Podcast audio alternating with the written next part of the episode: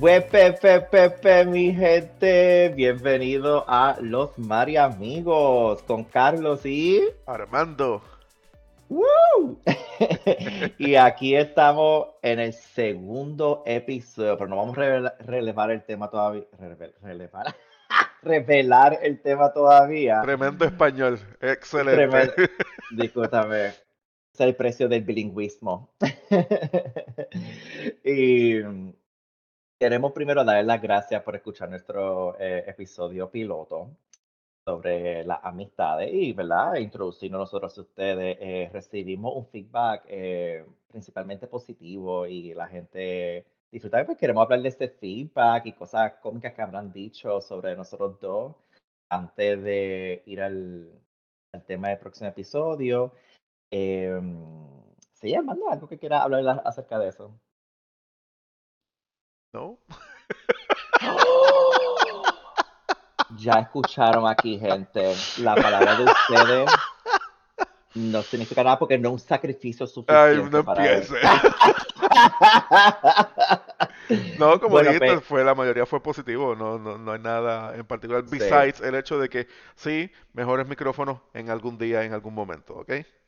Sí, eh, eso, eso va a ocurrir, pero ahora mismo estamos, ¿verdad? Una fase exploratoria y cuando esto, ¿verdad? Se ponga bien chuchinaki, mira, mira, vamos a tener un cuarto soundproof de 10 mil dólares, micrófono, cámara, eh, te digo que los podcasts van a ser nuestro modelo. Me imagino, me imagino. No, no, molestando. Bueno, a mí lo que me gustó es que hubo gente entendiendo eh, el concepto de que tú habías dicho sobre el sacrificio, ser amigos, sobre las máscaras. Otras personas entendieron y, se, y tuvieron solidaridad con mi sufrimiento. Ah, del trauma psicológico, estoy exagerando. Pero sí, eh, hubo una buena recepción eso, eso me alegra y pues queremos seguir esa dinámica y me encantaría que siempre dejen feedback yo sé que em, ustedes pueden dejar voice recordings para que hagan preguntas, entonces las podemos contestar y seguir interactuando con ustedes. Pero anyways, estamos listos para el, segundo episodio, mi gente. Y esto sobre indoctrinar a la sociedad con el gay agenda. Ok. esto va para un clip en algún TikTok donde. Oh, sí. Va a decir, eh, podcasters. Eh, aseguran que lo que están haciendo es gay agenda.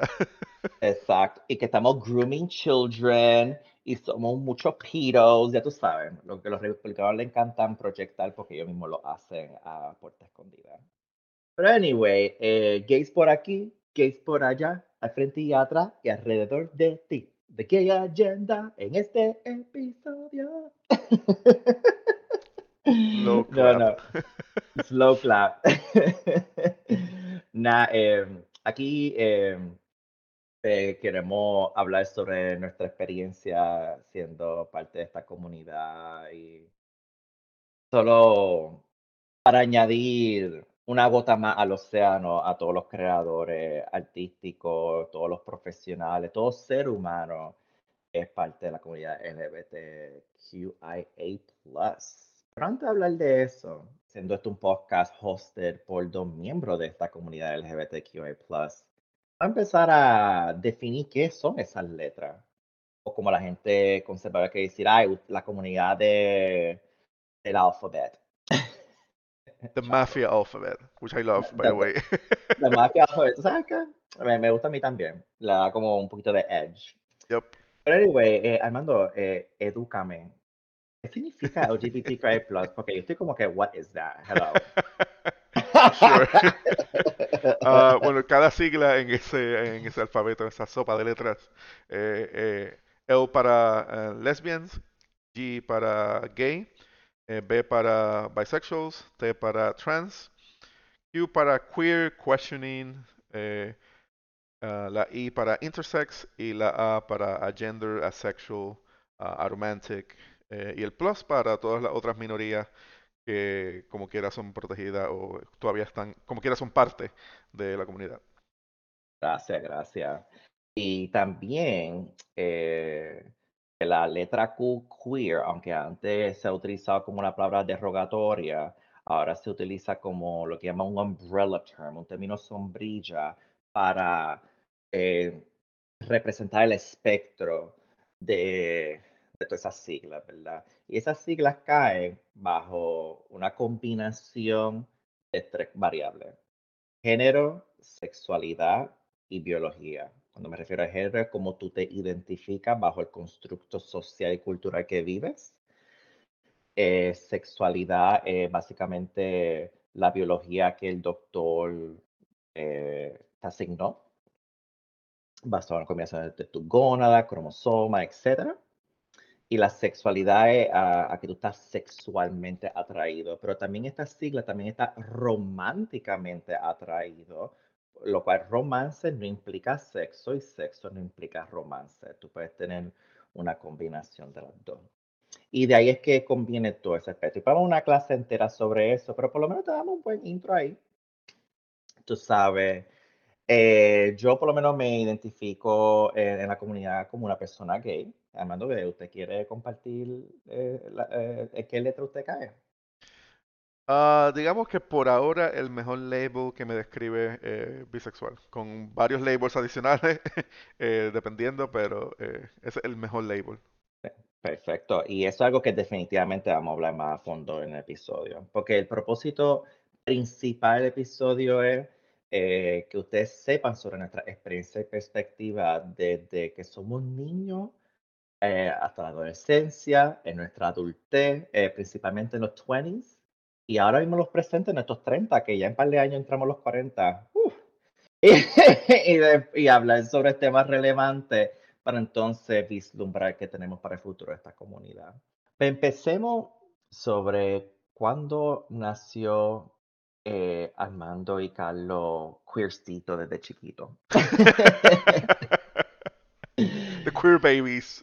The queer babies, ¿verdad? Eh, sabes que yo he sido afortunado que, que yo supe que yo no era heterosexual o que me gustaban los nenes o que yo era diferente desde que, desde que tengo conciencia. So, vamos a hablar, digamos que cuatro años.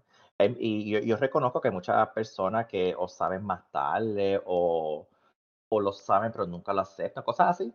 Pero yo he sido afortunado en que desde que soy chiquito yo siempre lo supe. Y me acuerdo una vez que yo manifesté mi, mi sazoncito del arcoíris. es, yo, yo eh, cuando estaba haciendo como que mi nota para este episodio, me, me, acordé cuando yo estaba bailando una canción que no me acordaba quién lo cantaba, pero después lo busqué en YouTube y era de Gloria Trevi. O sea, que yo tengo el pelo suelto. Y yo creo que me puse una peluca, si no me equivoco, y tengo los zapatos de mami, los tacos. Yo estaba ahí bailando y yo tengo el pelo suelto. ¡Wow! yo era un nene chiquito. Y mami me cogió y ya se quedó como que en shock. Ahí y... Pero estaba viviendo mi fantasía desde que yo era chiquito, tú sabes. Pero como, ¿verdad? Durante la niñez y especialmente en Puerto Rico, tú sabes, la, la cultura heteronormativa y homofóbica y bien religiosa que hay en Puerto Rico, ¿verdad? Pero tú sabes, pero yo, yo no, no tuve la, la libertad para expresarme más o, o, experimentar más o tener el apoyo familiar que yo quería en ese momento. Pero, pero yo me acuerdo que eso fue la, la primera vez que, que manifesté, pero yo desde chiquito siempre lo supe. Pero sabía que no era mi momento decirlo porque no, no se hablaba de ese tema. O sea, yo no sabía, no sabía nada. Y, y, y, y a nivel inconsciente, en mi subconsciencia, yo sentía que, que, el yo decirlo iba a tener repercusiones no, no deseables. Porque también cuando era chiquito, a cada rato me corregía mis manerismos. Pues yo, yo, yo me considero una persona manerado. Y yo creo que mucha gente que me conoce diría lo mismo. Y, y a cada rato me lo querían corregir. Ya no lo hacen, ¿verdad? Porque aprendieron su lección. Pero, pero sí, eso es. Hay algo eh, eh, en, en tu niñez, Armando, que te, te trajo ese awakening o, o- o tu historia es diferente? No, ah, mi... Ok. Sí tengo que decir que cuando joven yo tenía un amigo de infancia, digamos, un vecino, eh, en el cual, con el cual desde niños como que eh, exploramos nuestros cuerpos, por decirlo de, de cierta forma, Mm, eh, mm, pero nunca yo me consideraba que yo era algo diferente. Yo sí sabía que el hecho que estuviésemos explorando nuestros cuerpos en ese momento eh, eh, era un poco eh, tabú, pero no el hecho de que era con, con otro muchacho, como que mi- yo no recuerdo que esa fuese una noción que yo tuviese cuando eh, yo era más, más joven. Y cuán joven yo mm. era, I don't know, porque en verdad yo con tiempo, años, whatever, eh, yo soy malísimo. Yo sé que era, que Ah, era no, niño, pero no recuerdo cuán niño. Eh, Sí, yo, sí, yo sí. diría que eso sería tal vez el, el primer o el, el indicio más early que yo tengo de, de, de yo ser eh, queer. Ok, ok. No, y también como nosotros vivimos en una sociedad alrededor del mundo que es bien negativo contra la exploración sexual y la educación sexual, eh, tú sabes, ah, cuando es completamente normal que uno explore y se conozca a sí mismo, ¿me entiendes? Sin vivir bajo unos estándares que son discriminatorios, tú sabes, so, pero entiendo. Y, ah, cuando tú estabas, ¿verdad?, creciendo a través de los años en tu niñez y adolescencia, ¿verdad? No vamos a entrar en la adultez todavía. Eh, ¿tú has tenido una impresión inicial como que una serie de televisión, una gente, familia, amistades que, que, que han hablado del tema o que te hayas enterado sobre el tema que te ayudó a ti a como que entender eh, tus circunstancias y tu identidad? Um, yo eh, estuve pensando un montón cuando eh, escogimos este tema, ¿verdad? Sobre todas esas experiencias que yo he tenido. Eh, y en realidad em, no tengo mucha memoria de mucho, de, de momentos bien particulares que fuesen, que me hayan influenciado eh, de una u, u otra dirección. Eh, yo sí tengo glimpses en mi mente, en mis memorias de haber visto una que otra película o serie eh, donde tal vez había un personaje que, que era gay o, o queer de alguna forma. Y maybe a lo mejor pensé que era algo raro o diferente or something. No sé si pensé que era negativo, probablemente solo por el hecho de que es la expectativa social eh, y eso probablemente es lo que me rodeaba, pero yo no puedo precisarte de si hubo algo que eh, particularmente me marcó. Eh, yo vi eh, ya más de teenager películas como The Birdcage, I guess, y aunque yo la, a- tiene personajes mm, queer, yo no necesariamente nunca me sentí identificado con ninguno de ellos, pero me parecía interesante eh, el contenido de la película. Sí me parecía también triste la película. Y es que como adulto yo puedo decir que es que la mayoría de las cosas eh, cuando uno era joven, la mayoría del media que incluye personajes queer, es sadness, lo que incluye Ay, en storylines. dice. Así que Un, hace sentido que yo me sintiese así sí, cuando veía esas cosas. definitivo, definitivo. Eh, fíjate, yo estoy más o menos eh, eh, similar en tu bote. Yo sí me acuerdo haber escuchado la serie Queer as Folk, eh, pero yo no me atreví a ver la serie. Eh, estaba Queer Eye for the Straight Guy, me acuerdo haber visto un- uno que otro episodios y, y sentirme intrigado por ver esa serie.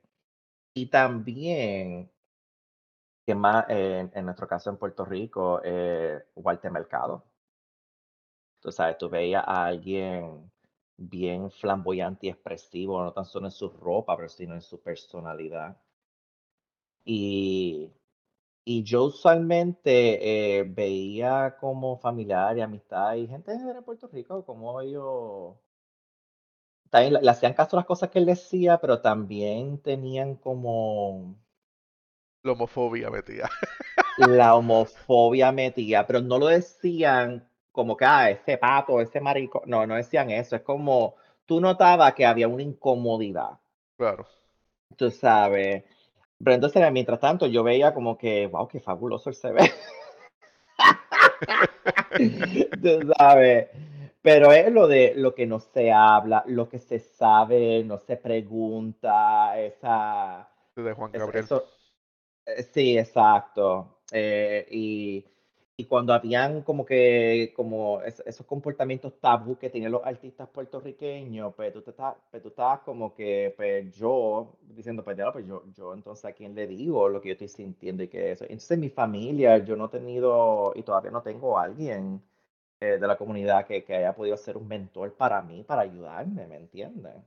O alguien para yo aprender, tú sabes, eso que yo no tuve mucho, eh, yo no he estado mucho expuesto a la religión, so que no tengo mucho que hablar en ese aspecto. Sí me acordaste cuando estaba hablando de tu serie sobre Ace Ventura, Pet Detective, Eh, cuando entre comillas vi, villana se reveló que era transgénero y tenía todavía su pene y, y- ese, esa humillación pública yup, que, yup. ocu- que- que ocurrió ahí en ese momento, yo no estaba como que procesándolo como yo lo procesaría ahora, que es como que, wow, eso es bien problemático y bien incorrecto. Pero, pero eh, básicamente en nuestro entorno no ha habido una representación positiva sobre nuestra comunidad que hemos podido como que utilizarlo como un norte, tú ¿Sabes que, sabes. que ahora tú mencionando eh, eh, religión, eh, abriste una memoria que se me había olvidado? Eh, Mm, yo recuerdo que eh, yo tuve que hacer eh, la primera comunión y la confirmación, que son eh, rituales católicos, porque yo fui criado católico. y son mm, rituales católicos necesarios también si uno quiere casarse, uno tiene que tener ambas cosas, whatever. Eh, eh, recuerdo que yo era niño y para esos tiempos eh, estaba, era como que una época un poco tumultuosa para mí. Pero recuerdo que en una de las ceremonias eh, que el padre estaba entrando a, a la iglesia, eh, habían los diáconos siguiéndolo. Y los diáconos suelen ser niños pequeños porque eh, mm. obviamente de ahí es que también muchas de los abusos sexuales ocurren de Oh parte de la iglesia católica Sí. No, pero eso no es tan importante, sí, eso no es tan importante como los gays en la sociedad, en la lógica de ellos. Yeah. Pues uno de los diáconos era un, era un, eh, un, nene, nada más, eh, pequeño, probablemente de mi misma edad, que edad, vuelvo y repito, no recuerdo. Eh, y yo recuerdo que cuando lo, lo vi, yo, yo eh, me- como que me dio un crush con ese nene. Como que, Mm, oh, como que lo tenía en la mente y, y- y- y como que eh, quería conocerlo y whatever, pero también a la vez era demasiado, lo veía como demasiado alejado de mí por el hecho de que era, número uno, extraño y número dos, era el, el- el diácono de- del del padre. Eh, so, eso fue como que un crush, un crush in- instantáneo, momentario que, que, que me pasó re- relacionado a religión. Pero el punto es que eh, también eh, había muchos eh, sentimientos de shame el hecho de que eso me haya pasado. En especial porque uno tiene que confesarse al, al, al padre, whatever, ¿verdad? Eh, eh, toda esa toda esa religiosidad siempre, siempre lo que hace es intensificar esos sentimientos, porque aunque yo no los esté sintiendo cuando yo esté fuera, cuando yo estaba fuera de ese ámbito, estar en ese ámbito definitivamente exacerbaba todo lo que yo sentía eh, de forma negativa. ujú. Ah, no, eh, gracias por, por compartir eso, no me imagino que eso fue un trauma para ti en ese aspecto.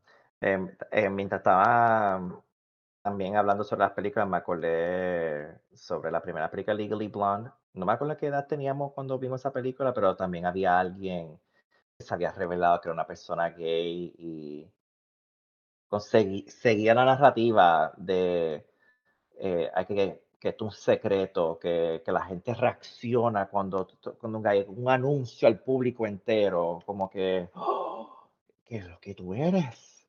Tú sabes.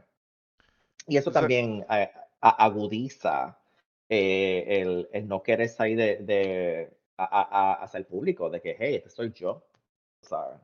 es, es bien interesante ese, ese ejemplo que das de Legally Blonde porque, según tengo entendido, ¿verdad? Yo no he visto necesariamente la escena. Eh, hay un play de Legally Blonde, ¿verdad? Basado en la película Ujú, whatever. Y en el play, entonces esa escena la modificaron tal que es más como un statement de empowerment eh, y de aceptación y de entendimiento y toda esa mierda. Porque yo no he visto la escena Mm, personalmente, pero parece que ellos como que intentaron fix that en el play que hay de Legally Blonde. mm. Ay, qué bueno. Ah, pero eso es bueno saberlo porque, y, y qué bueno que se dieron cuenta como que, mira, esto está mal. Sí. Y también con los estereotipos de que, ah, yo sé que es gay porque sabe de moda. Y es como que, oh, ok, yo soy gay y yo no sé maquillar. Yo quisiera saber maquillar, pero yo no tengo ese estereotipo. ¿Sabes? Please. Anyway, todo estereotipo y de maquillaje, moda, peluquería, y bla, bla, bla. Pero anyway.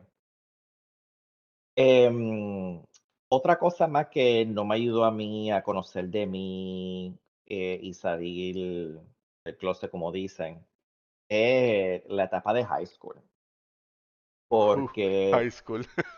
sí, sí, eso, pero fíjate, fue donde yo tuve mi primer beso.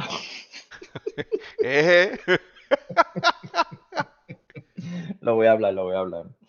Anyway, eh, en la high school, tú sabes, eh, con toda la hormona y la, y la poca experiencia de vida, pues tú sabes, tienes que estar lidiando con un chorro de morones, tú sabes, y discriminatorio. Y que de su método de sobrevivencia es destruir la psiqui de una persona para que ellos se sientan bien. Y, y eso, eso tiende, no siempre, pero tiende a ser la experiencia de muchas personas que son diferentes. En el caso mío, pues soy diferente por ser gay. Pero yo nunca lo dije, yo nunca lo dije, pero la gente sospechaba y la gente salía, la gente trataba de sacarme del closet y todas esas cosas. Y, pero yo siempre supe que yo era, ¿verdad? Y yo tenía un crush con, con gente ahí y todo, ¿sabes? Que, pero lo sufrí solo. No tenía alguien con quien aprender y experimentar.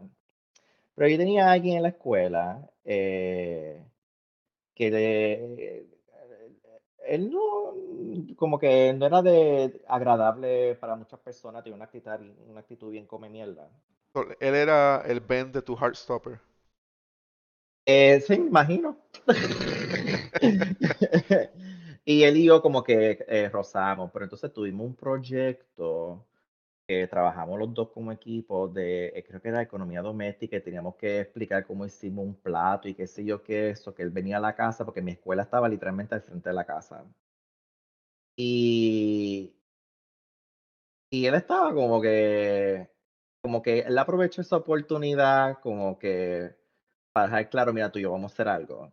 Y entonces, eh, pues, pues pasó lo que pasó, tú sabes. Y, y para mí fue bien chocante Porque de nuevo, no tuve conversaciones con gente, no tuve mentorship.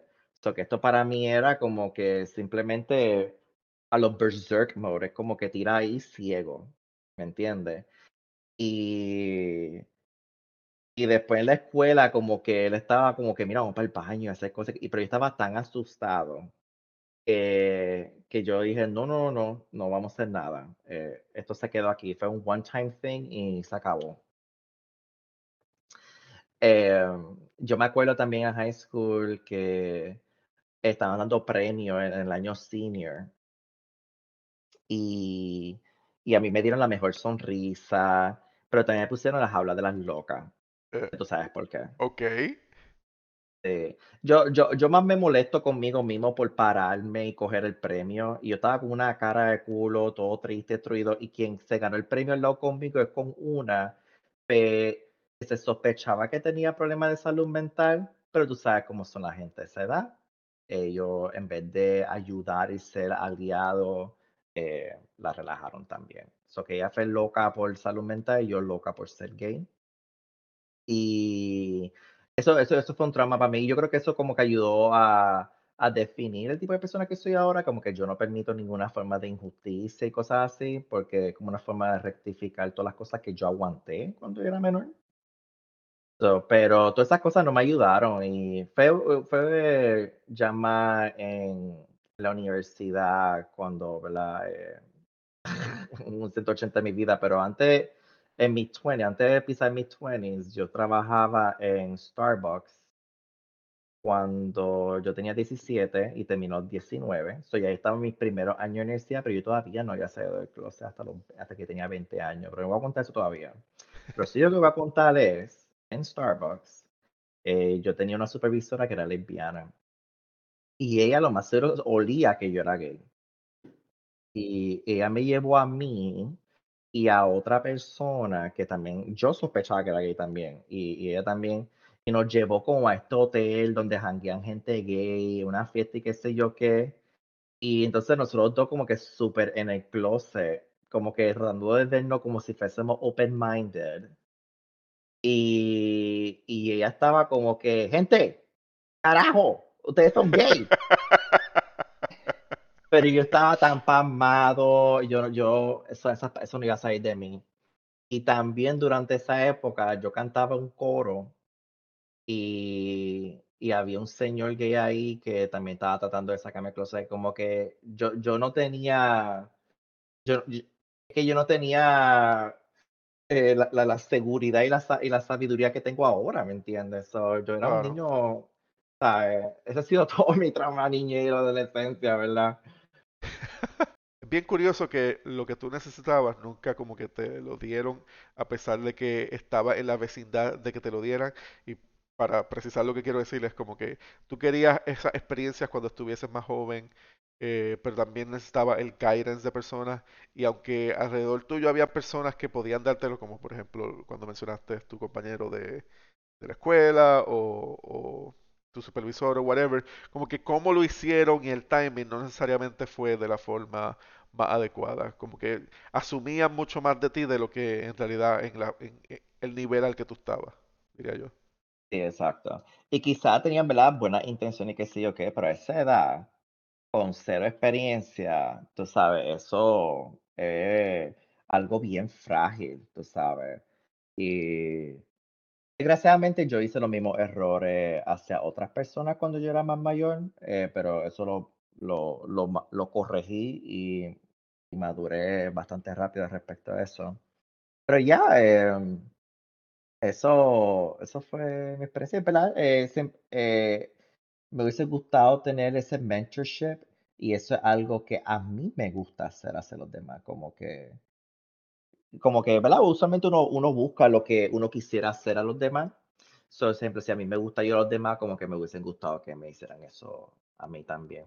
Pero como la vida me enseña a mucha gente de esta comunidad, eh, uno tiene que ser su propio maestro porque Oh, vivimos en una sociedad que no es eh, tolerante y la única forma y la única forma de sobrevivir es ser nues- eh, nuestro propio guerrero. Ya, ya. eh, volviendo entonces un poco a, a el tema de high school y, Mm, y cómo eh, la pasé yo, ¿verdad? En contraste a, a la tuya.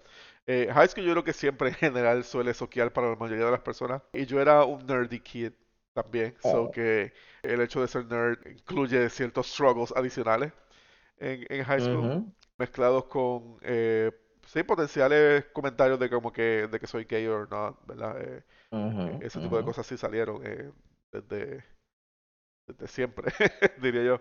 Pero no tuve una experiencia así eh, crucial. Sí, es cierto, yo no creo que nadie en mi high school se identificaba como queer, que como que no, no había ni siquiera, yo no sabía ni siquiera de rumores de que eh, había queerness.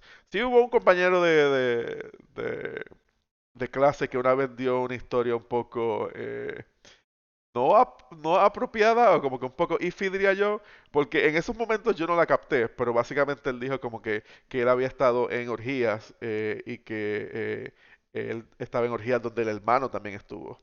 Ah, Eh, wow. eso es- eh, y Ok. con más detalles de eso, y era como que yo no lo procesé en ese momento, eh, pero yo creo que Mm. él tal vez era el, el único que era el más, el, el que más... Yes, I guess, I guess, podríamos decir eh, que yo escuché, pero nunca hubo como que alguien así en, en- en mi high school que yo eh, dijera que, que, la, que identificado como queer o que se identificaba Claro, o como la gente rumoraba que fuera queer. claro. ¿Y cómo, ahora que yo pensando aquí, cómo hubiese tu, sido tu experiencia si tuvieses viviendo, si tuviese tenido un high school experience ahora en esta década, cuando generalmente un poquito más positivo?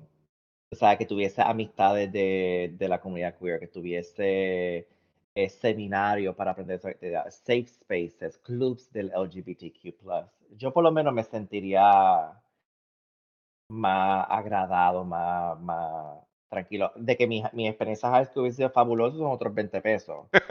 Pero, pero que yo yo creo que yo hubiese estado como que contento de que estoy aprendiendo cosas de mí. Es algo que yo reflexionaría ahora, pero en ese momento, como tiene todas esas hormonas encendidas, eso es lo menos que estaría pensando. Pero esa representación y, y, y, y mentoría, por lo menos a mí me hubiese, me hubiese hecho bien. ¿Qué tú crees que tuviese You know, hecho si hubiese- yo no sé cómo yo hubiese reaccionado si yo tuviese ese tipo de cosas en high school. En realidad no, no sé si me hubiese sentido como que más tranquilo o, que tenía como que un, grupo de personas a las cuales yo podía ir para cuando eh, el, ámbito completo de, de, high school, ¿verdad? No necesariamente relacionado a la sexualidad, como que cuando estuviese eh, cierto tipo de rabia contra la gente nerdy porque está sacando buenas notas, ¿verdad? No sé si yo hubiese como que Mm, buscado refugio en ese sitio. Sí te puedo decir que mm, interesantemente cuando yo estuve haciendo, estuve graduado en UConn,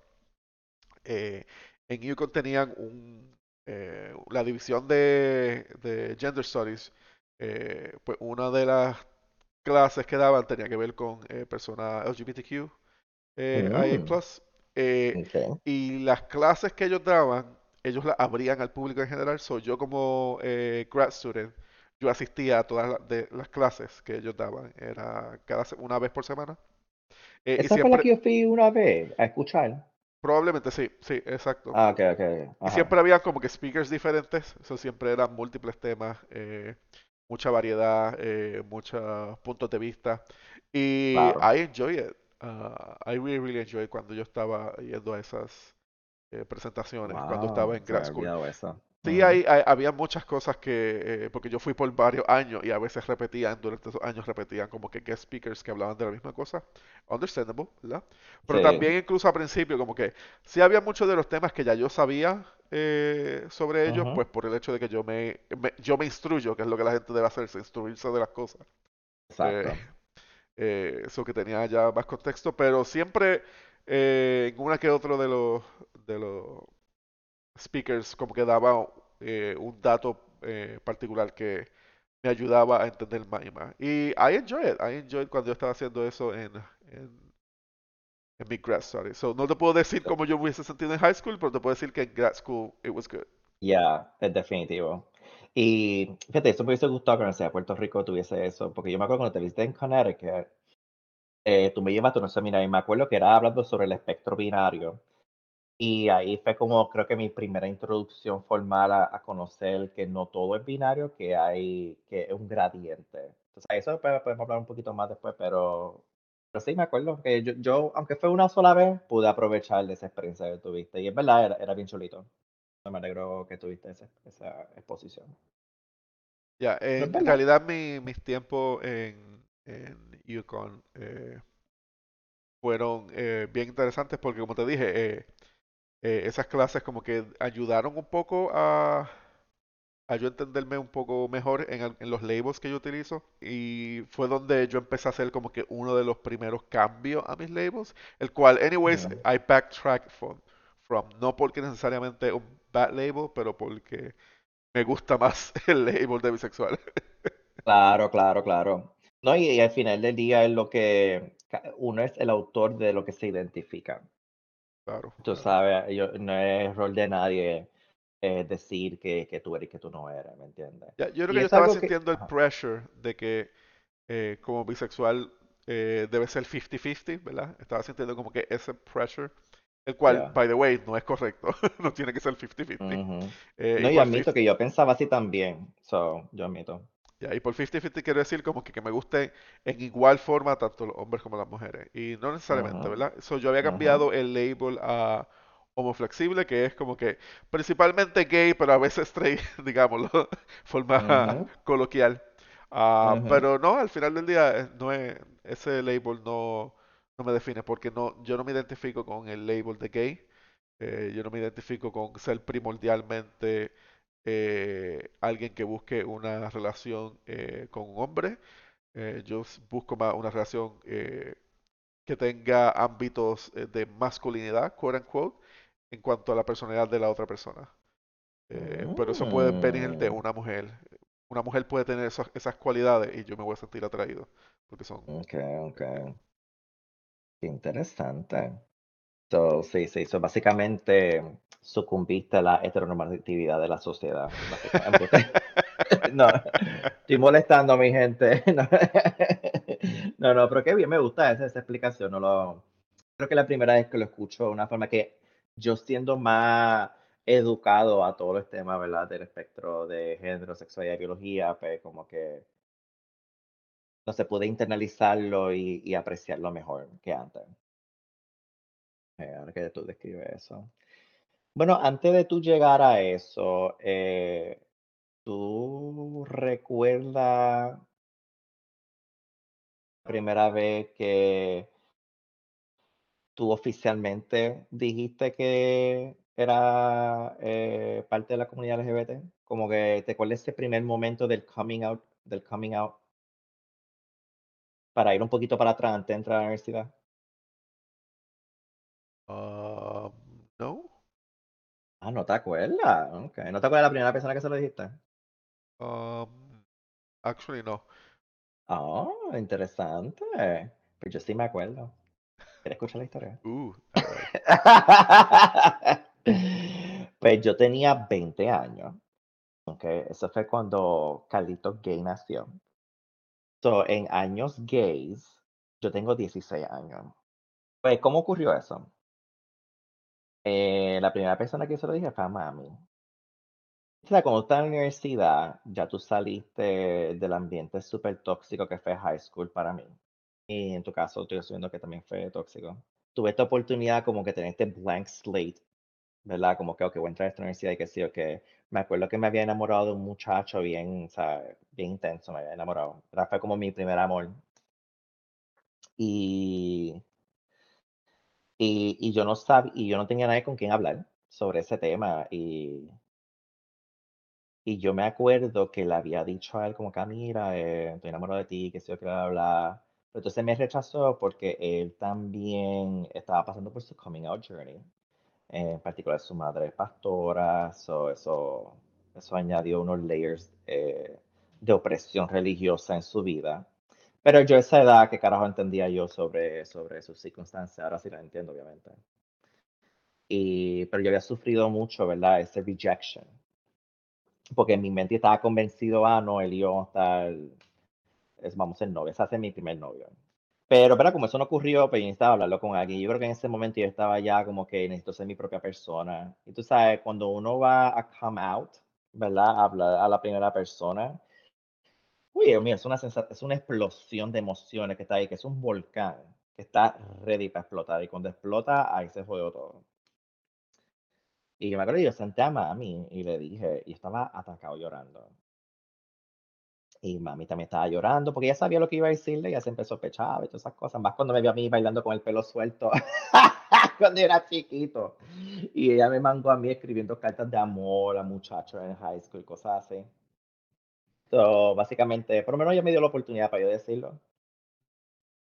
Y eso fue un momento, ¿verdad? Eh, de- decente, tú sabes, entre los dos.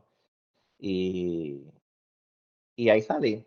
Y, ¿verdad? y tuve los primeros años de universidad, o sea, yo re- rebelde, ahí prenda por todas las manos, pantalla en las cejas, pintándome el pelo, crocs rosita. Yo era, mira, el más gay y a mí nadie me podía decirme nada.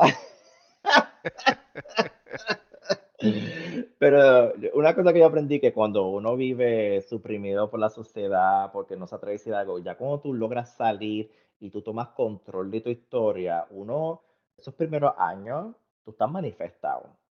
O sea, por eso que a mí me encojona cuando la gente está criticando, ay, pero ¿por qué tiene que estar diciendo a todo el mundo que es gay? ¿Por qué tiene que hacerse el más gay? Que sí o qué. Yo, bueno, porque tú y la sociedad suprimieron a esa persona. O que deja a esa persona que sea lo más pato que quiera ser. Y entonces después se va a ubicar. Así que deja de estar quejándote y enfócate en ti.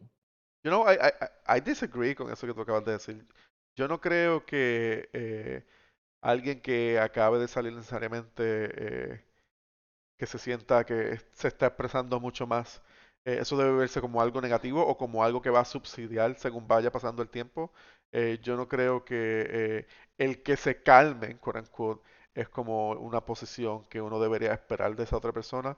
They're just being themselves y si, si continúan con la misma energía eh, o, o aumentan la energía o la disminuyen, pues simplemente un cambio en cómo están buscando su expresión.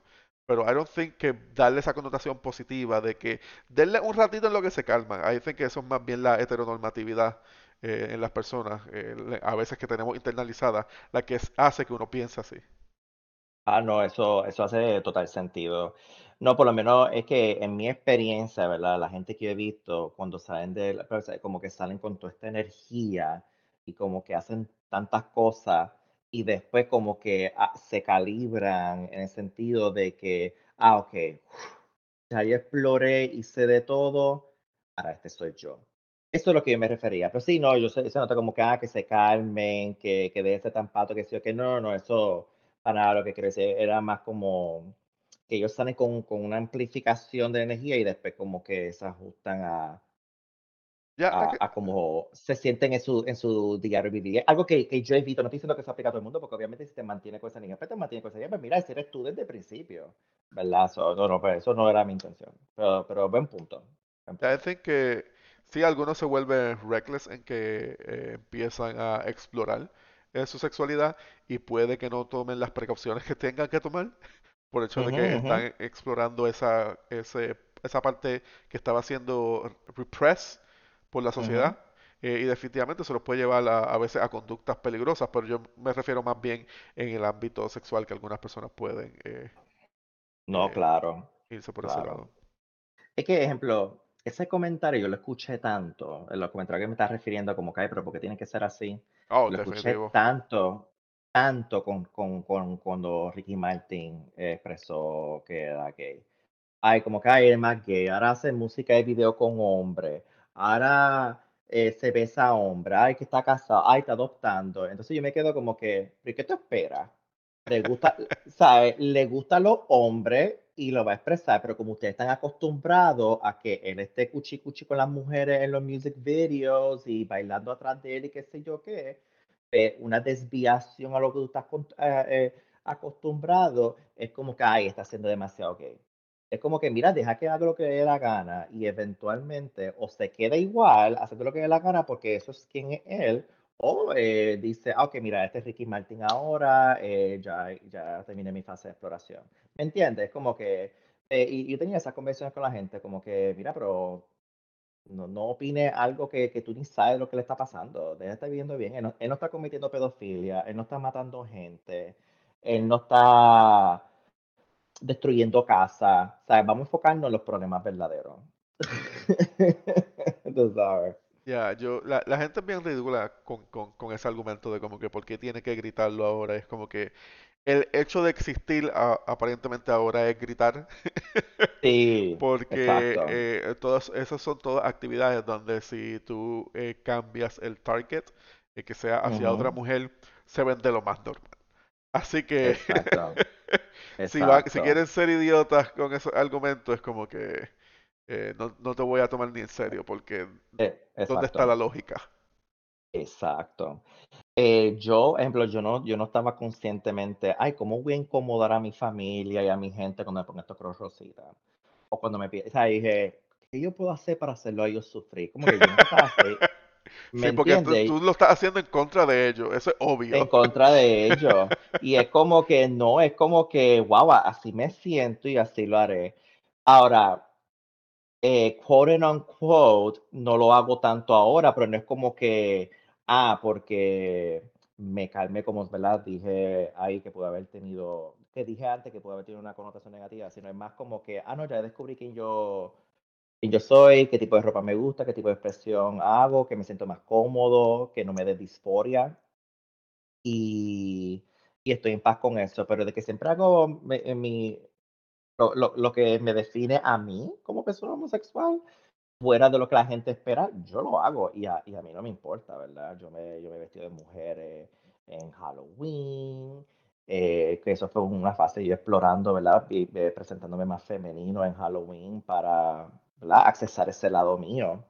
Eh, y, y entre otras aventuras artísticas, que ahora mismo no me acuerdo mucho, pero siempre he tenido eh, eh, la mente abierta para hacer de todo. Y de hecho, por ejemplo, a mí me gustaría un día que me vistieran de drag queen y yo manifestarme ahí, tú sabes. Eh, es algo que, eh, que será. Y mira, si, si un día me quiero ponerme un, un traje, porque de verdad me sentía ponerme un traje, pues usted bregue con eso. ¿Ok? Porque la ropa no tiene género. Sabes que mencionaste eh, algo que me hizo recordar. Eh, po- Ajá. por, casualidad, a ti algún familiar te ha dicho como que, sí, yo ya sé que eres, pero no se lo voy a decir a X o Y persona porque no van a entenderlo o porque van a sufrir o, o whatever. exacto, ¿Qué tú opinas de eso?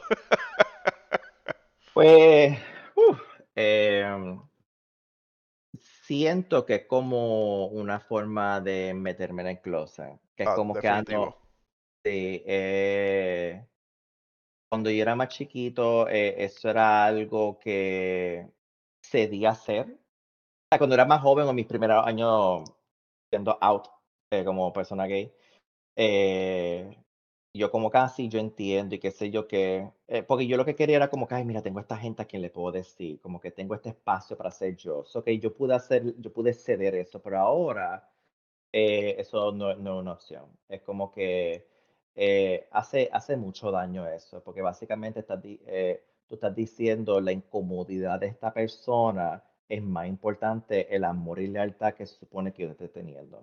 Yep, exactamente. Es que, como que Y, el- la, la incomodidad de esta persona es más importante que tu existencia. Exacto. Y eso, eso, uf, eso hace daño.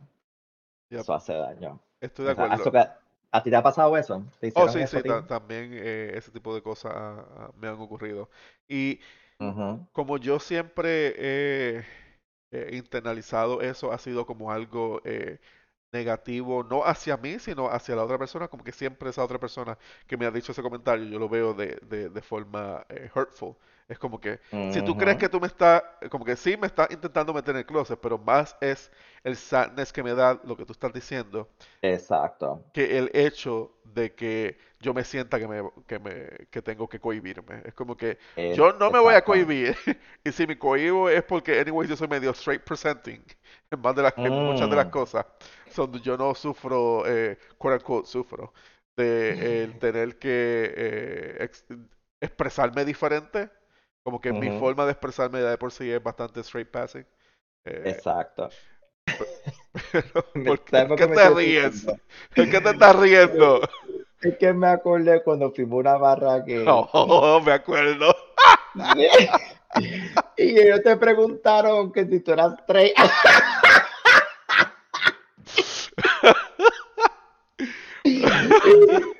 Era de como si yo respeto.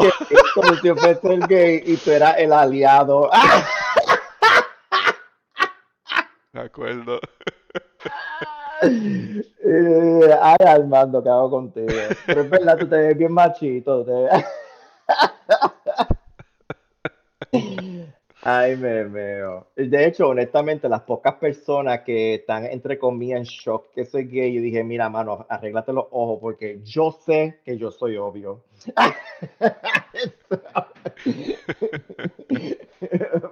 Ay, me- Pero pu- pu- que, puede ser un, un straight amanerado. They, they exist.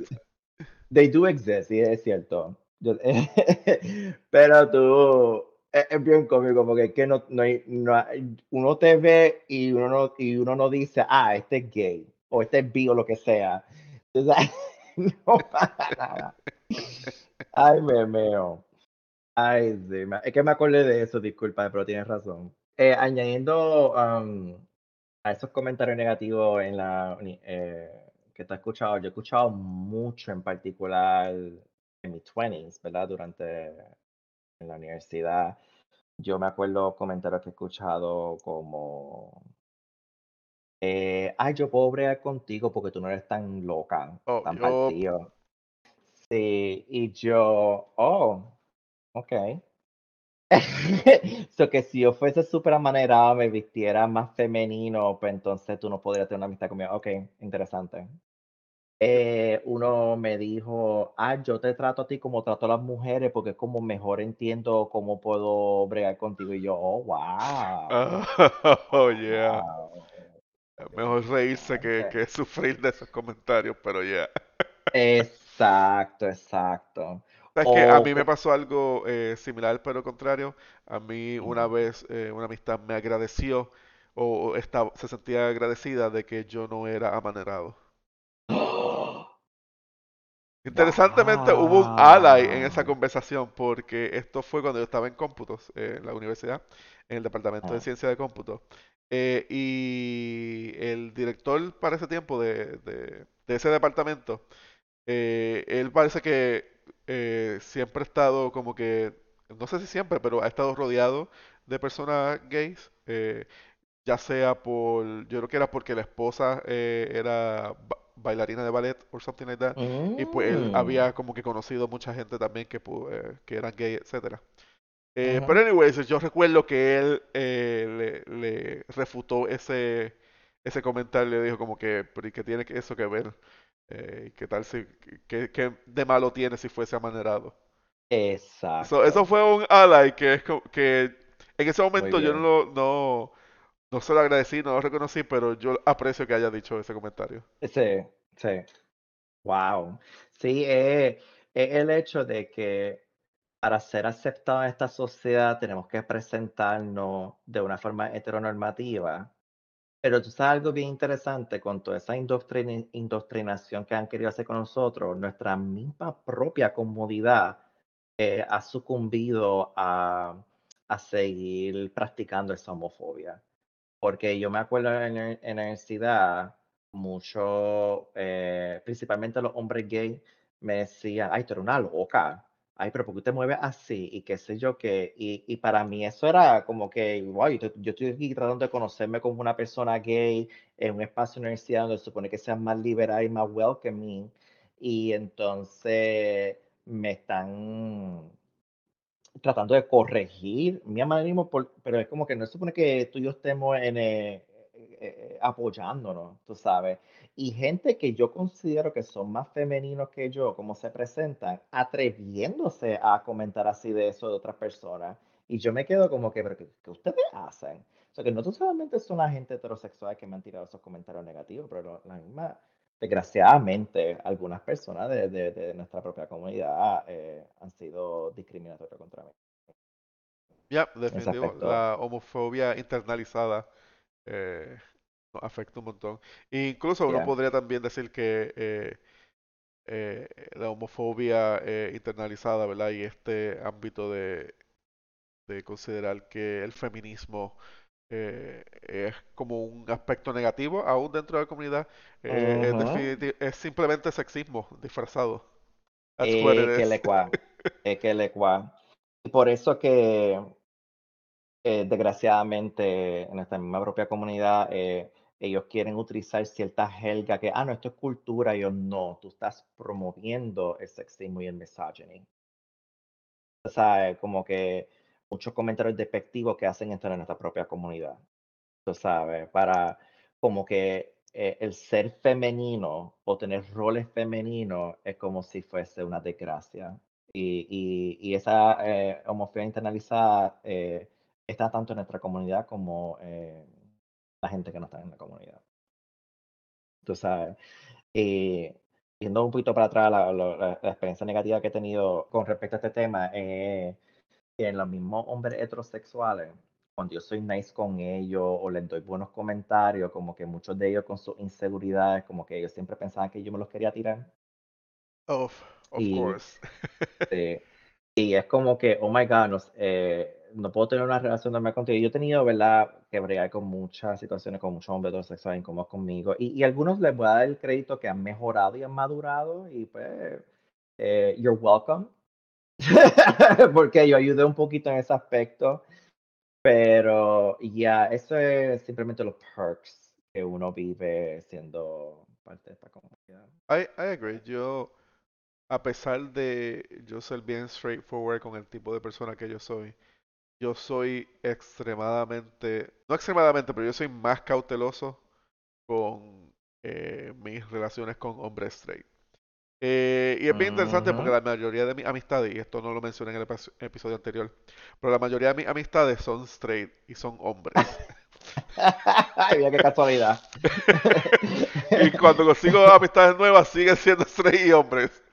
Pues te eh. digo, a ti te indoctrinaron la heteronormatividad y es hora que lo aceptes. Molestando. Yo también, la mayoría de mi gente son heterosexuales. Mi mejor amigo, gracias a Dios, es parte de la comunidad, ¿sabes? Tú, tú sabes, y los dos estamos en este journey juntos, pero nuestro círculo, 90% straight. Ah, por lo menos tú tienes más variedad porque tú tienes eh, mujeres en tu círculo de amistades. Ah, sí, sí. Yo me llevo excelente con las mujeres. Y yo creo que eso es porque yo he sido criado por mucha autoridad femenina. Mi madre, mi nana, mi madrina. Eh, yo, ella, yo creo que ellas me enseñaron en hacerlo directamente eh, como llevarme naturalmente bien con las mujeres. Eh, volviendo a lo que quería decir, con amistades straight, yo suelo ser un poco más cauteloso en cómo interactúo oh. con, con ellos eh, porque he notado que en el momento en que se enteran de mi orientación sexual o, hay indicios o indicativos, empiezan a actuar diferente. Se les nota la incomodidad, se les nota eh, ese cambio. Eh, y por más que a veces te quieran decir como que no, no, no, todo está bien, todo está normal, cuando tú ves el contraste de cómo número uno, te trataban antes versus cómo te tratan ahora, o número dos, cómo te tratan a ti en contraste de cómo tratan a otra, eh, otra amistad que ellos tengan, eh, que pueda estar en el mismo nivel, digamos. Eh, es súper obvio, ¿verdad? es súper obvio. Y que intenten hacerte ver que todo está normal o whatever, siempre duele. Es como que, puñeta, estás intentando gaslight me or something. Bien cabrón. Y ¿sabes lo que pasa? Que lo que la gente no entiende como nosotros como personas de la comunidad queer, eh, hemos tenido que sufrir tanto rechazo, tanto alienation, comentarios despectivos, que hemos desarrollado una habilidad de tener ese tercer ojo encendido cuando una persona está incómodo contigo. O, y, y nosotros tenemos una habilidad de ver cuando pretenden que son amigos, pero entonces cambian con otra persona porque se siente más cómodo con esa persona, como, como tú acabas de, decir. Y tenemos esa habilidad de verlo de una forma que, que, tú tienes que ser gay, bi o en, en, en esa comunidad para, para entenderlo. Y, y, y, es como un mecanismo de sobrevivencia para saber cuánto de nosotros damos a esa persona cuando desarrollamos relaciones, pero cuando estamos desarrollando relaciones con personas, tenemos que pasar ese filtro primero. ¿Tú estás cómodo conmigo? Y, y, entonces después puedo poco a poco dejarte entrar. Y eso que te entiendo completamente. Eso me pasa con los metros todo el tiempo. Sabes que eso que mencionaste ahora mismo de que eh, como que tú estás cómodo conmigo eh, como forma de filtro, es algo que yo hago no, no recientemente, porque lo empecé a hacer desde que me, desde que me gradué de la UP. Es algo que yo, yo hago. Como que si, si conozco a alguien que yo quiero que se vuelva como que bien amigo mío, como que lo primero que ese filtro es como que yo soy esto, ¿qué tal? Exacto. como que dame tiempo, yo no voy a perder el tiempo en esta mierda. Exacto. Porque sabes que uno puede decir, ay, no, pero que, que porque yo, yo mismo le he dicho, como que yo soy orgánico con esto, como que yo lo digo y lo dije. Como que en la conversación tiene que fluir. Yo no hago como que, ok, atención, voy a hacer un anuncio. No, es como que yo busco la forma de decirlo. Porque, porque es que no tengo el lujo de, de disfrutarme algo contigo cuando después me va a rechazar. Yep. Yep, ¿Entiendes?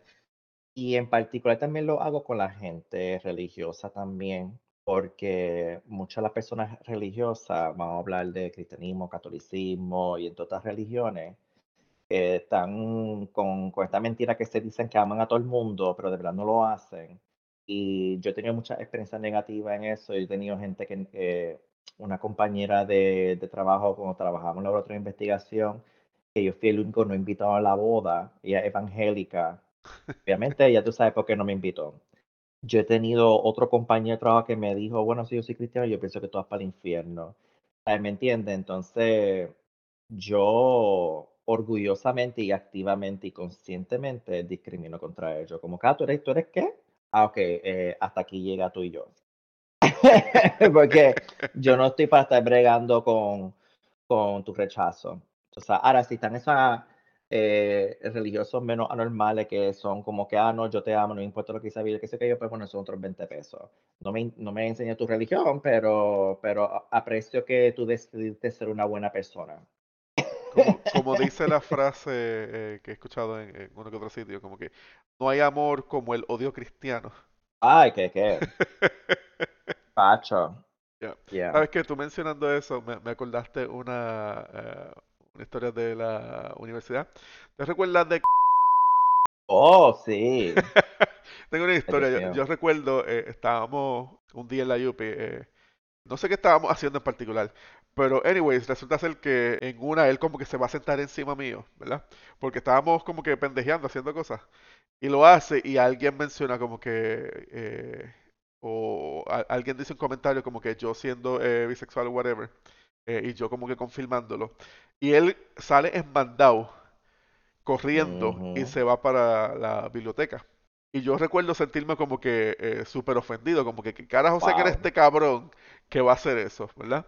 Eh, yo fui a la biblioteca, caminé hasta allá entonces eh, y oh, lo busqué wow. y le dije que viniera donde mí y le dije como que, ¿que te molestó que, que supiera eso? ¿te, ¿te, hizo sentir mal o algo? Y él me dijo, no, como que no, no, no, yo lo hice por, por bromear, como que a mí no me molestó, ¿verdad? Para nada. Ah, embustero. Pero lo interesante es que él me dijo que él creía que yo había ido a la biblioteca y que la gente también con la que él estaba en la biblioteca, que yo había ido y que yo me veía con esta cara de tan furioso que le iba a, a partir la cara. y es como que es interesante porque la, eh, la, gente como que no suele conocerme y, y, y, hace ciertas asunciones. Porque te recuerdas también que, eh, no me acuerdo cuál era el nombre de él, pero el que dijo que yo cuando los miraba a la gente los despestía con mi mirada. Ah, yo creo que será. sí. Eso me parece que es más bien este un poquito de a toda la gente que le gusta al hombre eh, piensan que se quieren meter conmigo o something like that. Como que sí. ese ego que tienen a veces los hombres straight de que como que, sí. ah, no, ahora van a querer meter mano conmigo porque yo soy sí. is, eh, eh, irresistible. Es como que, no, no, dude, you're Exacto. not that. Exacto, porque eso le alimenta el ego por la inseguridad que tienen. Y por un lado, lo más tienen curiosidad y no se atreven a admitirlo. Okay, exacto. Y yo me acuerdo una vez que a uno yo le dije, yo me acuerdo a yo le he dicho, ah, no, eh, como eh, en un, creo que fue mi cumpleaños en Sidra, como que, ah, no, no, tú no me interesa, y que sí, que dice, ah, yo te daría lo mejor que tú puedes tener, y que sí, que lo otro, y yo dije, wow, que ser ofendido, y es como que, ejemplo, tú no vas a meter mano conmigo, pero entonces tenía que alimentarte el ego porque te tengo que desear, es como que, mira, vete por carajo. Dame el favor. Yo, yeah. yo. Y, Pero, historias así yo he tenido, eh, la mayoría de mis amistades eh, pueden ser hombres straight, ¿verdad? No, no tengo tampoco muchas mujeres en mi grupo uh -huh. de amistades. So, eh, uh -huh. siempre como que noto esas esa incomodidades que le pueden dar a veces a los hombres eh, inicialmente cuando se dan cuenta o, o se percatan de mi identidad. Otra incomodidad que también tengo es cuando o sea, tú te llevas bien con ciertas amistades familiares, entonces tú quieres compartir de tu mundo a ellos. Como que, mira, tú puedes ir a, a, a, la barra gay conmigo, una actividad gay, y no van. Oh. Yeah.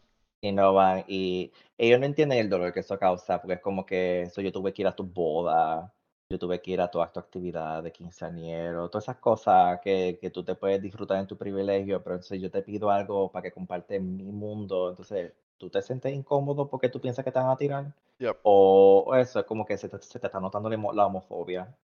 Ya, yeah, yo, yo, yo puedo decir que antes yo, ese tipo de personas, yo les daba una segunda oportunidad en cuanto uh -huh. a no filtrarlos necesariamente por ese tipo de cosas, pero actualmente hoy en día yo filtro ese tipo de personas y no solo filtro uh -huh. ese tipo de personas, también filtro a las personas que tienen una pareja que no son que no entienden o que no son eh, aliados.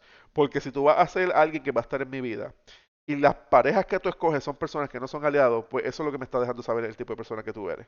Exacto, Y no gracias te puede ir de mi vida. exacto.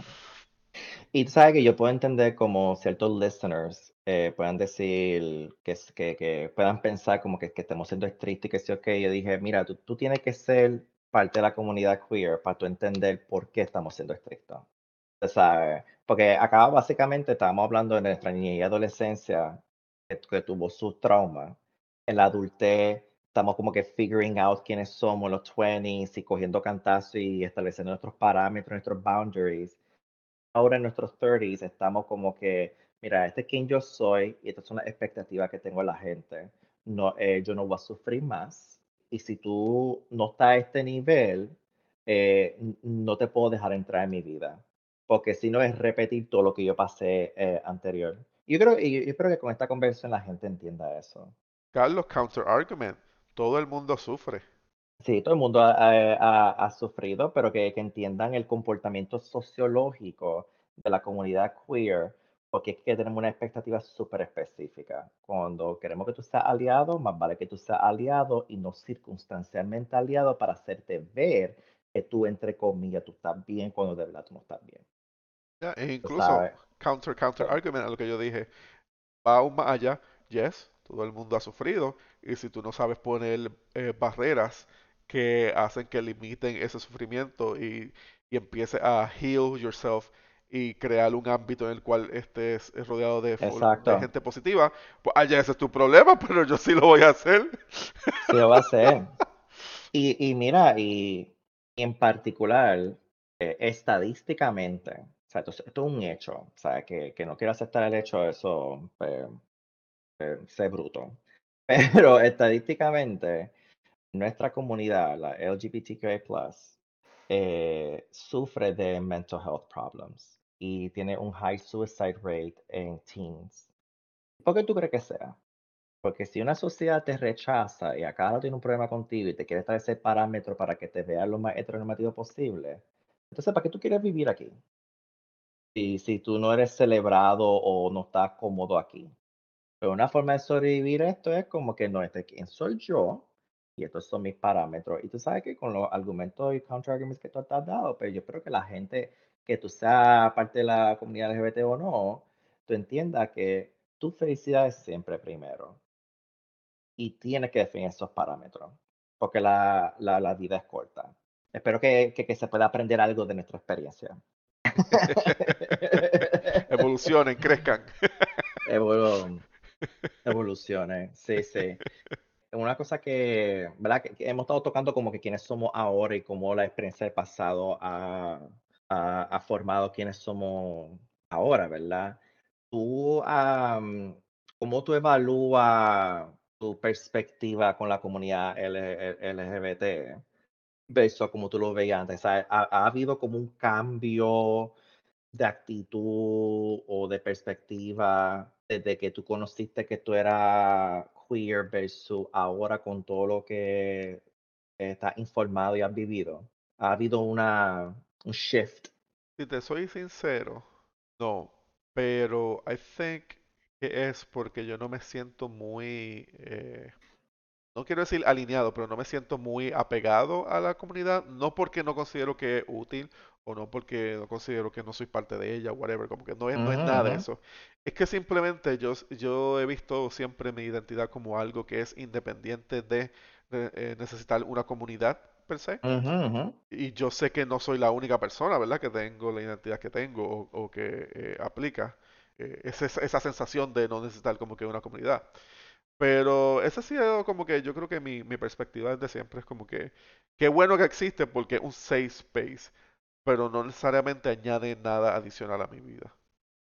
Ah, sí, yo te entiendo completamente. Yo, yo te, yo en parte tengo esos sentimientos y por lo menos el shift que yo he visto en mí es como que me alegro que existe, como tú dices, que, que existe un poquito más rígido esta comunidad, porque, ¿verdad? Porque cuando nosotros éramos chiquitos, la comunidad LGBT estaba pasando por el AIDS crisis y todo el discrimen y, y horror que ocurrió en esos años.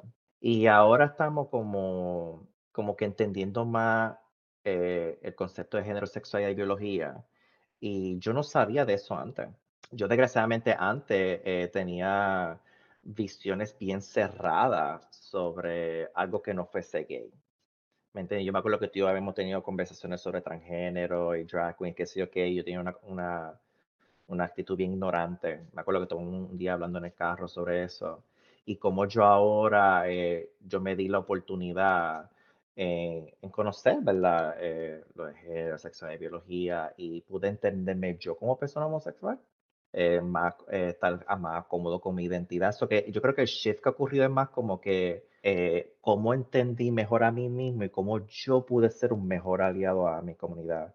Que donde sea que, quien sea quien yo vea, yo me voy a asegurar que esa persona esté validada y esté protegida. ¿Me entiendes? Como que yo, yo siento que yo me he convertido más activista en ese aspecto, como que yo no tengo miedo a defender a quien yo tenga que defender. Ese es como el chef, pero el chef me ha ocurrido más interno, pero te entiendo como que más externo de la comunidad, como que, ay, qué bueno que existe, que sí o qué, pero tampoco es que yo tengo que estar sumergido ahí, pero sí, te, sí siempre tengo la necesidad de, de, de tener más amistades eh, eh, en esa comunidad. Lo que pasa es que, en mi opinión, eh, eh, tiende a ser difícil porque todos nosotros estamos sanando nuestros traumas de vivir en una sociedad que es intolerante, que está siendo más tolerante ahora, pero todavía hay, hay trabajo que hacer. Claro, y, y con, el, con el comentario que yo dije, yo no quiero implicar de que no hay propósito o beneficios de que exista eh, la comunidad eh, como forma política, ¿verdad? Como, eh, como lo que son las asociaciones LGBTQIA+, etcétera. Es como que su existencia es necesaria para el, crear el safe space para todas las personas que están, que están vinculadas a la comunidad, ¿verdad? y que eso es independiente del cómo yo me sienta atado a esa comunidad. E, e, es que es difícil porque, ¿verdad? Uno utiliza la palabra comunidad para especificar diferentes cosas. Eh, uno puede ser comunidad en el, en el, aspecto político, que es lo que estoy hablando yo ahora mismo, pero también puede ser comunidad con el aspecto de, eh, a veces, como que the scene, los lugares en los cuales eh, normalmente están visitando o se pasan, etcétera, etcétera. Y pues uno puede tener relaciones diferentes con ambos tipos de comunidad.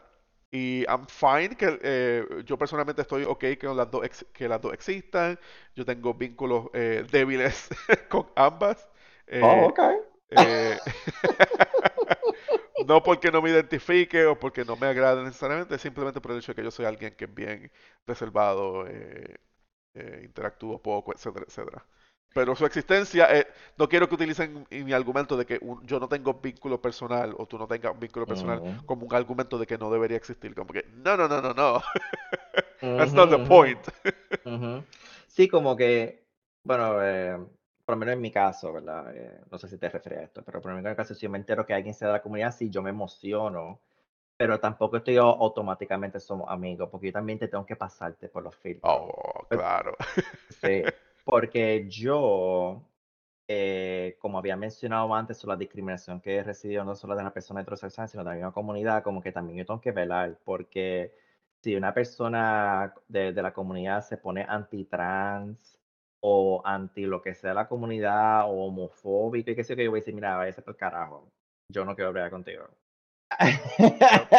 so, yo también, desgraciadamente, esos mismos filtros tengo que pensar. Pero si yo admito que cuando yo me entero que alguien de la comunidad, yo, oh my god, ¿quién tú eres que sí o qué? Y después de eso, o que te voy a filtrar si te portas mal. Definitivo. Como yo una vez le dije a, a, un pana, eh, no porque sean eh, parte de la comunidad significa que van a ser buenas personas. Eh, que le cual. Como que.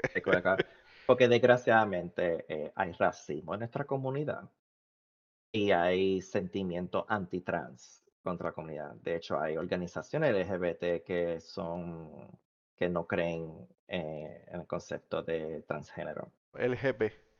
No incluye la T. No incluye, no incluye la T y, y yo, yo no brego con esa comunidad tampoco. Yo brego con la comunidad de amor y aceptación y que entiende que a través de toda la historia de la humanidad eh, ha existido una variedad de género, sexo y biología. Lo que pasa es que, pues, con toda la indoctrinación, eh, particularmente cristiana, que ha ocurrido eh, a través de la historia sobre la opresión y esclavitud y todas esas cosas, pues lamentablemente hizo un stamp a que es ok ser racista y, homofóbico y transfóbico. Y eso ha permeado en la sociedad y ha hecho mucho daño. Y una pregunta que te quería hacer también a ti, eh, ya que estamos, ya que lo llevamos a este público, ¿verdad? Este journey desde nuestra niñez hasta ahora. ¿Hay una diferencia en ser, en mi caso que en tu caso vi, hay una diferencia entre Estados Unidos y Latinoamérica? Hemos vivido en Puerto Rico y ahora estamos en Estados Unidos. ¿Tú has visto alguna diferencia? A mí, yo creo que eh, sexismo existe en, ambos, ¿verdad? En ambas regiones. Eh, pero eh, a veces se siente que en Puerto Rico no hay pockets donde no exista el sexismo o no mm. exista el, el, cristianismo. Como que en los Estados Unidos yo puedo sentir que hay un pocket donde como que, ah, este grupo de gente que vive en la ciudad, como que no necesariamente la mayoría son, eh, ponen el cristianismo por encima de las cosas, o no necesariamente la mayoría pone el sexismo por encima de las cosas. Mientras que en Puerto Rico yo siento que es normal porque es cultural muchas de las cosas, el sexismo o, o la homofobia. Exacto. Sí, interesante, sí. Yo, yo he notado, es bien interesante, porque los puertorriqueños nosotros somos cariñosos y los americanos no lo son, eh, no son tanto como los puertorriqueños. Pero usualmente yo siento que mi amistad americana se siente más cómodo conmigo que los puertorriqueños. ¿Tú has sentido algo similar así? ¿O has observado algo así? Um, no necesariamente, yo, yo sí ah. pienso que el pocket en el que yo estoy es más accepting de gente tal vez de la comunidad, pero eso no, no me deja precisar si es que son más cómodos no. Y tú incluso acabas de mencionar un, un, dato importante, si es que ellos son menos eh, tochi tochi, ¿verdad? Eh, que los latinos, pues maybe por eso se siente más cómodo por el hecho de que no están, no, no hay tanto toqueteo entre las personas, so que en verdad no es una cualidad de que eh, entiendan más y simplemente sea una cualidad de que hay menos contacto. Sí. Porque definitivamente yo siento que los hombres americanos saben manejarme a mí versus los hombres puertorriqueños porque como ellos tienen este elemento de que tienen que ser más machito, el qué sé yo qué, y eso, pues el, el tenerme a mí cerca de ellos eh, amenaza contra esa imagen que tienen que poner, eso que los americanos, yo siento que no le ponen tanta importancia a eso, de que, de que, que hay toxic masculinity, hay toxic masculinity y todas esas cosas. Pero yo, yo digo que he encontrado más hombre americano que puertorriqueño que no se siente incómodo con mi presencia. Ahora, eh, obviamente he visto muchos hombres americanos que ellos están como que ew conmigo, pero eso ha sido mi experiencia por ahora. Yo no sé si es porque hay más gente en Estados Unidos y porque está más mezclado. I don't know. Puede ser muchos factores. No, Puerto Rico también viendo el mal la hipocresía, yo diría, en cómo mm. eh, tratar a otra persona. Y mm. el problema es que la hipocresía a veces en Puerto Rico es súper obvia, si tú eres puertorriqueño. Sí. es como que a pesar de que te están tratando como que medio bien, tú sabes como que es, esa persona para nada. Sí, Y también que se nota más, porque como nosotros somos cariñosos, cuando un, cuando un hombre está incómodo como tú notas que te que es menos cariñoso contigo, o dice, ah, no, no, mira, mira, eh, homo, o sea, yo no soy gay, o sea, no te metas conmigo. Así, pero hay, hay que se nota más la diferencia porque ya tenemos eh, un baseline cultural de ser afectivo. Y por eso es que se nota más, por lo menos en mi experiencia. Y, yo me acuerdo que tú y yo siempre nos encantaba joder a los hombres heterosexuales con eso. Como que, ay, tú te sientes incómodo. ¿Qué pasó? ¿Tienes miedo que se te pare? Y yo me acuerdo cuando tú y yo, ahí, mm, mm, mm, ahí me encantaba poner a, la gente incómoda, como que, ah, tú estás incómodo conmigo. Ok, yo te voy a ponerte incómodo de verdad. Exacto. Pues por joder, es por joder y yo me lo disfruto. Eso siempre tan, tan, cizañero. Sí, porque es mi forma de educar y, de tirar, y de tirar para atrás por el daño que me está haciéndome a mí. ¿Me entiendes? Claro. Pero pues, ahora de, uno puede decir, ah, pero eso no es productivo y yo, a mí no me importa. Tú sabes, eso lo merece. pero anyway, um, yo creo que hemos llegado ya como que la recta final de este episodio, eh, pero para antes de cerrar, eh, ¿qué tú vislumbras para el futuro de la comunidad LGBT? Eh, eh, o, o en tu vida. Yo, I mean, yo creo que la comunidad va a seguir todavía por varios años peleando eh, por simplemente decencias básicas. Eh, eh, varias gentes de su comunidad. Yo considero que el, el struggle de la gente trans eh, va a continuar por un buen tiempo. O sí. Eh, porque incluso dentro de la misma comunidad, eh, como tú lo mencionaste también anteriormente, hay problemas. En especial el saber que muchos de los movimientos a veces eh, que han movido la comunidad eh, eh, forward han sido comenzados por mujeres trans y poco se, poco se menciona eso, ¿verdad? O poco se, Exacto. se valora.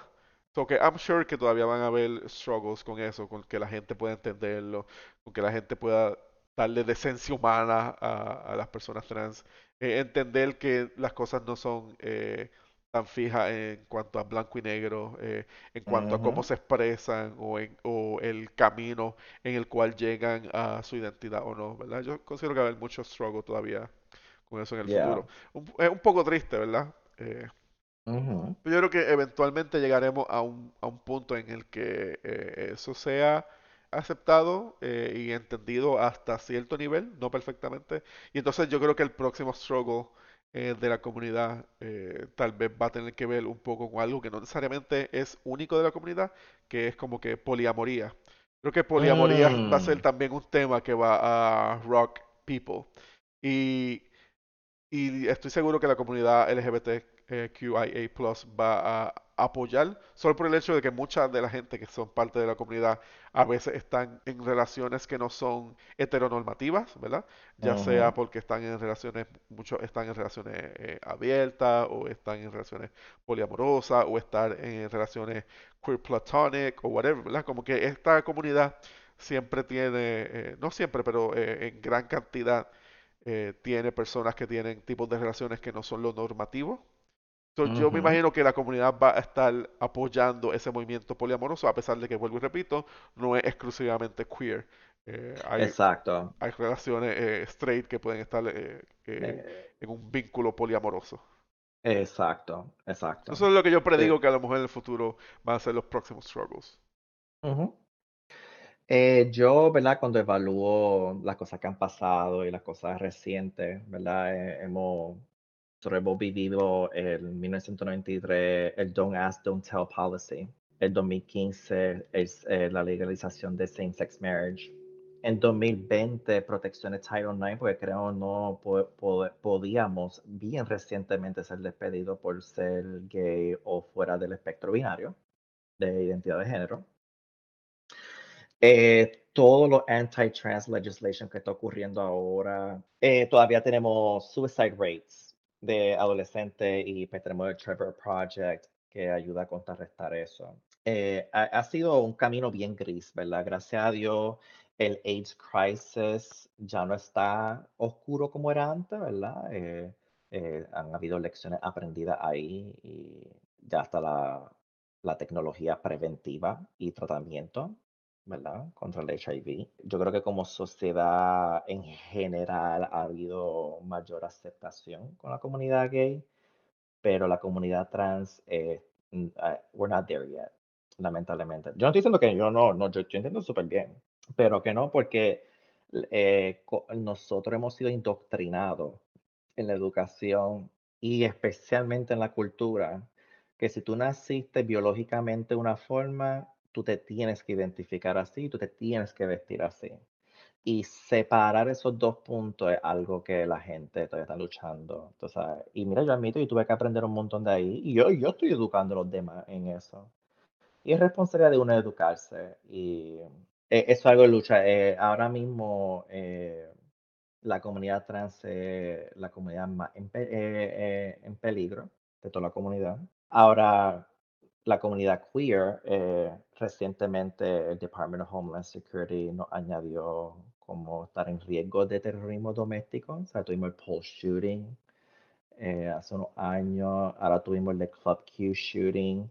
están de que atacando todos los eventos donde participan drag queens porque dice que, que they're grooming children y eso no es cierto, donde están grooming children en la, en la iglesia. So, eh, averigua tus pastores, ¿verdad? Eh, lo que están haciendo. ¿Verdad? Y muchas pedofilia también ocurren entre familia y todas esas cosas. Pero siempre tengan esa asociación de que eh, la comunidad queer eh, O sea, que hay todavía muchas nociones bien negativas hacia nosotros y aunque tengamos ciertos derechos, esos derechos eh, no están sólidos, eh, están siempre bajo peligro de ser removidos.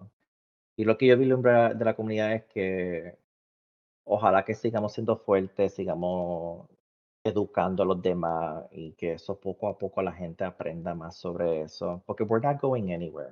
Aunque el camino sea duro y, fuerte y oscuro en ciertos tiempos, el producto final va a ser nosotros estamos integrados a la sociedad con los mismos derechos y tienes que hablar con eso. Y ahora, ¿verdad? Tuvimos la oportunidad de, de aprender sobre toda la tecnología y las complejidades de, del género y la sexualidad. Pues, que, que sabrá Dios qué más cosas los sociólogos y los científicos averiguarán sobre nosotros, tal cual. Tengamos que aprender aún más cosas.